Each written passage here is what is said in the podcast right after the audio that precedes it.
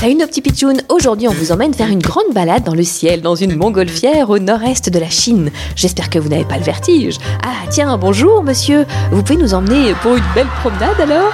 Ah, bonjour, vénérable Pétoun. Bienvenue à bord de Montgolfière. On va partir pour cueillir des pommes de pain. Accrochez-vous bien. Ah merci, nous sommes ravis d'être là. Ah, notre voyageur est avec nous. Bonjour monsieur. Ah, que c'est marrant de cueillir des pommes de pin depuis une montgolfière. Et hop, une pomme. Et hop, deux pommes. Oh, qu'est-ce qui se passe Je crois qu'il y a un problème. Mon ballon devient incontrôlable. Quoi? Incontrôlable? Mais comment ça? Mince alors, l'autre passager a préféré sauter. Bon, ça va, il ne s'est pas fait mal. Nous allons dériver longtemps. J'espère que tu as du temps devant toi. Moi, plus contrôlé du tout Montgolfière. Montgolfière contrôle pour moi. Ah bon? Mais tu sais pas comment on fait pour redescendre? Non, moi pas savoir. Ça va être long notre voyage. Tu sais, dos aux cartes. Euh, voyons, oui, je sais jouer aux cartes, mais enfin quand même, on devrait pas appeler la police plutôt.